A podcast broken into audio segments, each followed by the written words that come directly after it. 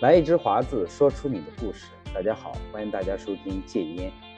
今年的五月二十六号，国家卫健委和世卫组织驻华代表共同发布了《中国吸烟危害健康报告（二零二零）》。那么这份报告呢，是由国家卫健委牵头，以中国工程院院士王晨为专家组组长，邀请了控烟。慢性呼吸系统疾病、恶性肿瘤、心血管疾病、糖尿病、公共卫生等领域的权威专家组成的专家委员会共同修订完成的健康报告。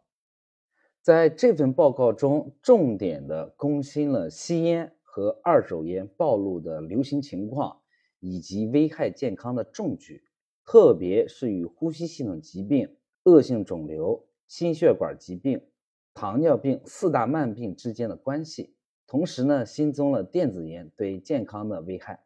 我们今天这期节目和大家一起了解《中国吸烟危害健康报告（二零二零）》。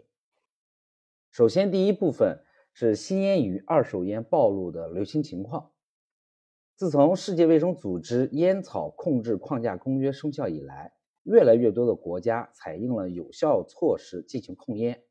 二零零七年至二零一七年之间，全球十五岁以上吸烟率下降至了百分之十九点二。我国吸烟的人数目前超过三亿。二零一八年的时候，我国十五岁以上吸烟率为百分之二十六点六，是高于全球水准的。其中呢，男性的吸烟率为百分之五十点五。好。我国每年一百多万人会因为烟草失去生命，如果不采取有效的行动的话，预计到了二零三零年，也就是十年之后，将增至每年两百万人，到二零五零年增至每年三百万人。第二部分是吸烟与呼吸系统疾病。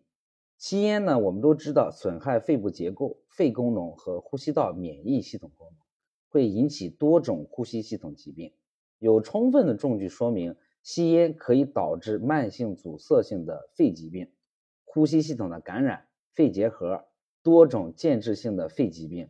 吸烟量越大，吸烟的年限越长，那么疾病的发病风险就越高。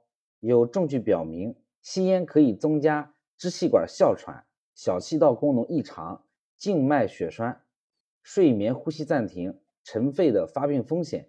戒烟呢？可明显的降低上述疾病的发病风险。第三个就是吸烟与恶性肿瘤之间的影响。烟草中的烟雾含有至少六十九种致癌物，当人体暴露于这些致癌物中时，致癌物会引起体内关键基因发生永久性的突变，并逐渐累积，正常生长调节机制会失调，导致恶性肿瘤的发生。报告中指出，有充分的证据说明。吸烟可导致肺癌、喉癌、膀胱癌、胃癌、宫颈癌、卵巢癌、胰腺癌、肝癌、食管癌、肾癌等。吸烟量越大，吸烟的年限越长，疾病的发病风险越高。同时呢，有证据表明，吸烟可以增加急性白血病、鼻咽癌、这个直肠癌、乳腺癌的发病风险。那么，自然的戒烟就可以明显的降低这些癌症的发病风险。第四项，吸烟与心脑血管疾病的关系。吸烟会损伤血管内的皮功能，导致动脉粥样硬化，使血管腔变窄，动脉血流受阻，引发多种心脑血管疾病。吸烟还会影响心脑血管疾病的其他危险因素，产生协同的作用。有充分的证据说明，吸烟可以导致动脉粥样硬化、冠状脉硬化、脑卒中。吸烟量越大，吸烟的年限越长，疾病的发病风险就越高。第五个，吸烟与糖尿病。长期抽烟会抑制胰岛素的生成，同时还有可能引起脂肪组织的再分布。上述的因素均可以增加胰岛素的抵抗。有充分的证据说明，吸烟可以导致二型糖尿病。吸烟量越大，起始吸烟的年龄越小，吸烟的年限越长，糖尿病发病的风险就越高。吸烟也可以增加糖尿病大血管和微血管并发症的发生风险，所以长期戒烟是可以有效的降低吸烟者的二型糖尿病与死亡风险的。第六个，二手烟其实并没有一个所谓的安全水平，二手烟中含有大量的有害物质与致癌物，不吸烟者暴露于二手烟下，同样会增加吸烟相关疾病的发病风险。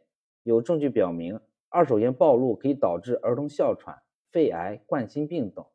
二手烟暴露并没有所谓的安全水平，短时间暴露于二手烟之中，也会对人体的健康造成一定的危害。